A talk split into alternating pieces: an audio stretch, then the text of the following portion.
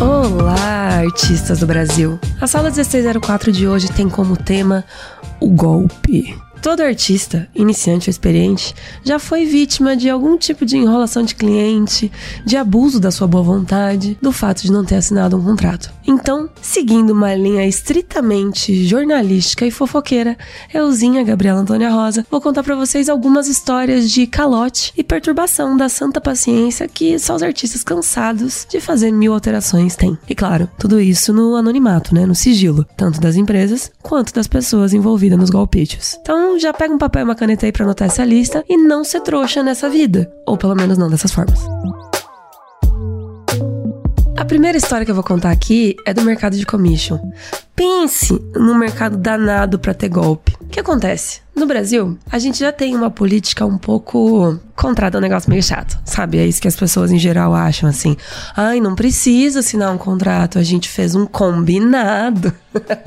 eu amo, eu amo os combinados, gente, pelo amor de Deus. E aí, como nas commissions, a gente tá sempre prestando um trabalho de pessoa física para outra pessoa física, bate ainda mais esse sentimento de, ai, não precisa assinar o contrato, vamos fazendo aqui, vamos conversando, tá tudo certo. E é aí que mora o problema. Isso aqui pode se aplicar a outros casos aqui, porque um cheiro, um cheiro de golpe. É o caso do golpista que finge que está inseguro e que na verdade é você que talvez estaria tentando aplicar um golpe nele para que aí você tenha que o quê? Demonstrar que ele pode confiar no seu trabalho, que você é uma pessoa que preza pelos seus valores, entendeu? Que você vai entregar aquilo que você está prometendo. E às vezes nisso você acaba se passando. Quem escreveu essa história para mim foi Vitória. Como eu disse, os nomes e de empresas e pessoas foram alterados nesse episódio para que a gente possa manter a integridade física e trabalhística da pessoa. E Vitória relata o seguinte: ela estava lá fazendo seus desenhos, postou que estava com commissions abertas, estava com espaço na agenda, postou lá que estava com commissions abertas, postou bonitinho a tabelinha do que, que ela fazia, como que era o trabalho dela, qual que era o estilo dela, tudo lindo, perfeito, maravilhoso. Aí Jéssica mandou um inbox para a Vitória e disse: Olá, Vitória, eu gostaria muito que você fizesse um desenho meu. Mas é a primeira vez que eu estou fazendo uma commission. Eu não sei muito bem como funciona esse processo. Eu tenho um pouco de receio de comprar pela internet. E se desse, eu queria ver os esboços antes de te pagar para entender como é que vai funcionar esse processo, como é que vai ficar, ter uma ideia de como é que funciona. Vitória, uma, uma jovem de coração puro, uma pessoa que acredita na bondade da humanidade, fez o quê? Fez um sketch bem bonitinho, para dar visualização boa, assim, para Jéssica do que seria a arte final. Jéssica, então, disse: Vitória, tá legal, acho que eu tô gostando, mas será que você poderia finalizar só mais um pouquinho para eu conseguir ver exatamente como vai ficar? E Vitória, nossa garotinha de contos de fada, acatou o pedido de Jéssica e finalizou só mais um pouquinho. Porém, nesse só mais um pouquinho que Vitória finalizou e enviou para Jéssica este arquivo, né? Jéssica desapareceu, como era de se esperar. Vitória ficou então muito perplexa, pensando: hum. Será? Será que fui vítima? Quando ela vê relatos de outras pessoas próximas, de outros artistas que faziam commission, contando uma história similar. Ah, Tal pessoa entrou em contato comigo, disse que não tinha familiaridade com compras na internet, nunca tinha feito commission. Comecei a fazer um esboço, fiz um sketch para ela, ela começou a pedir alterações, eu acabei fazendo. E aí, quando ela pediu mais alterações, achei estranho, parei e ela sumiu com o que eu já tinha feito até aquele momento. A luz do saber iluminou a mente de Vitória neste momento e ela pensou: isto não é uma coincidência. Isso aconteceu comigo, está acontecendo com várias pessoas próximas a mim, mais ou menos no mesmo dia, na mesma semana. Eu acho que temos aqui um golpe coletivo, um serial commission killer. Então Vitória decidiu transformar isso que numa caçada, uma investigação profunda para descobrir até onde essa pessoa tinha ido. E ela começou a conversar, conversar com outros amigos, procurar outras pessoas que poderiam ter caído nesse mesmo golpe. E ao final de um dia, Vitória descobriu que esta criatura tinha pedido arte para mais de 30 artistas. 30 artistas. E o que ela tentava fazer? Entrava com esse papinho de tipo, ai, me ajuda, por favor, eu nunca comprei na internet. ah, se a pessoa tem menos de 55 anos, ela já não pode usar essa desculpa, entendeu? Eu acho que começa daí. E aí, ia forçando o artista, né, com assim, sua barganha ali e tal, aquela lábia, né, língua doce, ia convencendo o artista a cada vez mais finalizar a arte, finalizar a arte, finalizar a arte, sem ela ter pago nada por aquilo. É o clássico caso do jogar verde para colher maduro. A pessoa saiu mandando inbox para todo mundo, pensou: algum trouxa vai ser enganado aqui nessa. Não vou pagar nada e eu vou conseguir a minha arte ao final deste dia. E conseguiu. A moral da história é essa, ele conseguiu. Foi lá mandando inbox para todo mundo alguém caiu. E o intuito desse podcast é que esse alguém não seja você, né? Que não seja você que caia nesse, nesse papinho de larápio na internet. Mesmo com todo o seu trabalho detetivesco, Vitória não conseguiu descobrir o Stalk não foi capaz de ir tão longe, Vitória não conseguiu descobrir quem foi a criatura. Porque 30 artistas envolvidos nisso, né, dava ali para fazer um movimento para descobrir quem que era, mas a pessoa fez o um negócio bem feitinho, não conseguimos descobrir quem é a criatura, não foi, não foi malhado na praça pública da Commission, mas foi odiado infinitamente para todos e a situação serviu de alerta para quem estava envolvido naquele mercado ali. Mas se você não é do mercado de commission, essa situação serve para você também. Porque o que, que acontece às vezes? Muitas vezes. Empresa X sai mandando um projeto para vários artistas, vários, assim, tipo 50 artistas. E aí, às vezes, a pessoa quer o quê? Mostrar serviço. Ela quer falar: não, que eu tô pronta. Manda no peito que o pai mata esse job. E aí, ao invés dela só responder o e-mail dizendo: olha. Este aqui é o meu orçamento, eu tenho este prazo, consigo entregar isso aqui até tal dia. Contrato, se você aceitar minha proposta, lhe mandarei na sequência o que ela faz. Ela quer mostrar que ela é muito boa, então que ela já manda uns sketches. Ela responde meio assim: Eu amei essa ideia, eu adoraria participar desse projeto. Inclusive, eu fiquei tão empolgada para fazer isso que eu já comecei a trabalhar. E manda um, umas coisas já. Já manda umas referências, já manda uns esboços. E isso, meus amigos, nada mais, nada menos é do que trabalhar de graça. Então não faz. Por mais empolgado que você esteja quando você recebeu um orçamento, tá feliz, meu Deus, tava um tempinho sem pegar um trabalho, chegou um aqui, tá empolgado para trabalhar, tenha sua própria segurança. Porque se for para trabalhar de graça, você faz seu projeto pessoal, entendeu? Não faz pros outros. De uma forma geral, a moral dessa história é o quê? O que, apre o que aprendemos com a falta de malícia de Vitória? Assine contrato. Pode ser um contrato assim, não precisa ser um contrato com super juridiquês, assim, com sabe, com marcas, tal, mas assina um contratinho que tem ali, ó.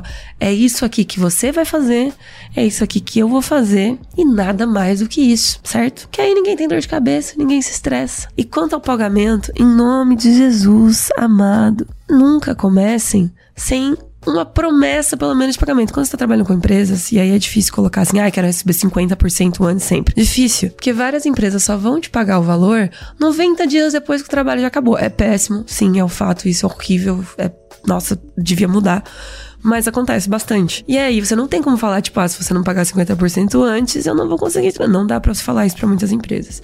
Mas o que, que você faz nesse caso? Você assina contrato, pra não ter problema. Mas quando você tá falando de pessoa física pra pessoa física, você consegue pedir esse, esse adiantamento. Então, pelo menos 50% do valor ali pra você não sair no prejuízo. E nunca, e aqui eu repito, nunca, nunca, nunca, nunca, jamais. Hum, não faça isso. Nunca envie a arte final para a pessoa sem ter recebido o pagamento completo. Principalmente o arquivo, tipo assim, o PSD, sabe? Não manda. Não manda. Manda com logomarca, manda com alguma coisa em cima, assim, manda numa resolução que a pessoa só vai conseguir ter uma ideia da silhueta se ela estiver olhando na tela do Motorola V3 ali, sabe? Não mais do que isso. Que às vezes, por exemplo, a commission, ela vai ser usada num icon, uma fotinha ali que vai ficar muito pequena. Então, se você manda uma resolução um pouquinho melhor, a pessoa já consegue dar um print e já usa porque ela quer. E aí, o que você vai fazer? Fica triste, né? Fica complicado. Então, de novo, o objetivo desse episódio hoje é você se espertar, amor. Vamos, vamos ser espertos, vamos ser mais espertos que os nossos clientes. E nessa vibe de ser mais esperto que o nosso cliente, vamos para a nossa segunda história. Quem nos contou essa segunda história foi Emerson. Emerson trabalha de frila como animador e certa feita recebeu um e-mail pedindo para ele trabalhar num projeto que era relativamente grande, ele ia ficar alguns meses envolvido nesse projeto. E era um projeto legal, ele gostou, adorou a ideia, quis muito participar e tudo mais, mas logo ele já percebeu que o estúdio era um pouquinho desorganizado com algumas coisas. Por exemplo, quando você está trabalhando com animação, geralmente tem alguém que está controlando essa animação. No sentido de que, ah, segundo 6, 7, 8, sabe, shots 9, 10 e 11 vão para esse animador. E aí, os 12, 13, 14 vão para esse outro animador.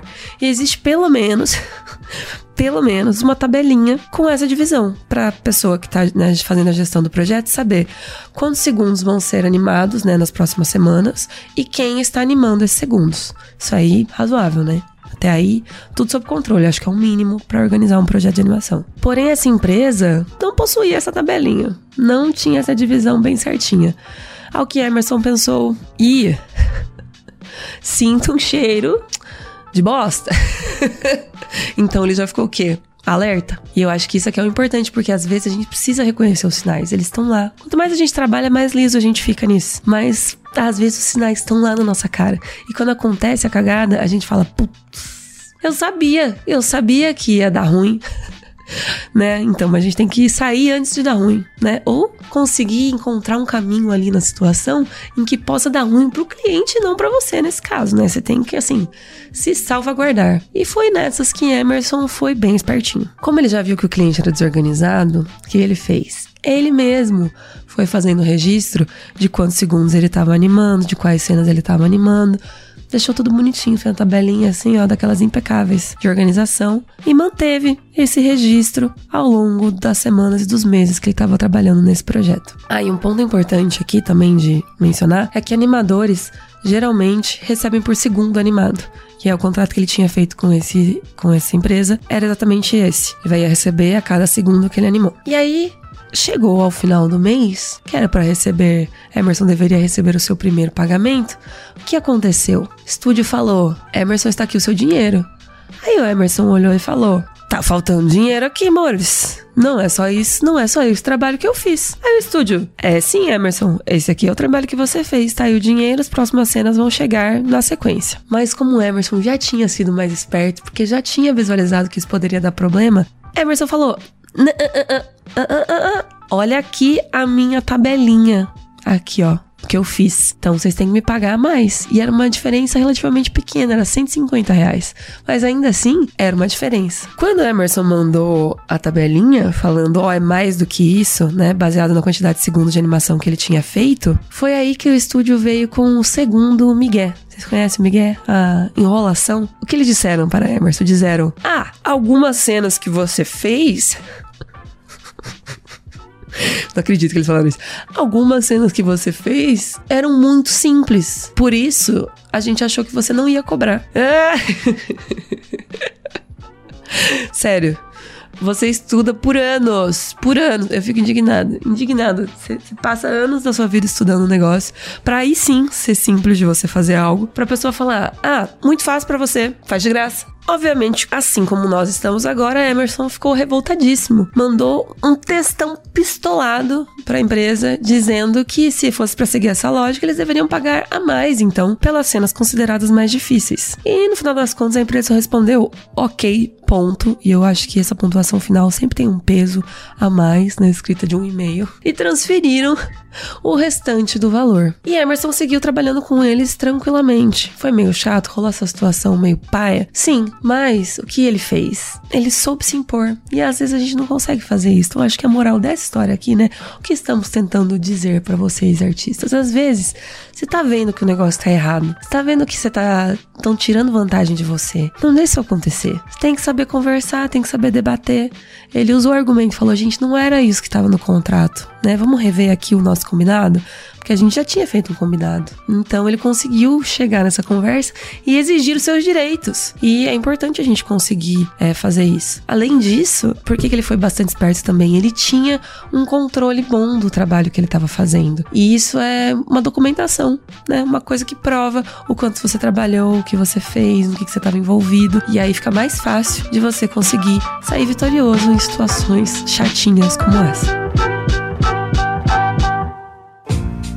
Se você gostou desse formato de podcast no qual eu conto historinhas de golpe, deixa aqui nos comentários pra gente saber, porque tem mais histórias para contar. Recebi muitas coisas na DM. Tem umas histórias, inclusive, que são babado, fortíssimo, pesado. Tem até dar uma atenuada ali para conseguir trazer para vocês. Se vocês curtiram esse formato, em breve a gente pode trazer mais um podcast assim. E se vocês gostarem mesmo, a gente abre um canal específico para vocês mandarem as suas histórias de golpe pra gente, pra gente poder, né, divulgar aí na comunidade e sermos todos, tal qual Emerson, inteligentes, sagazes, ligeiros, astutas. É isso, gente, e até a próxima sala 1604. Um beijo.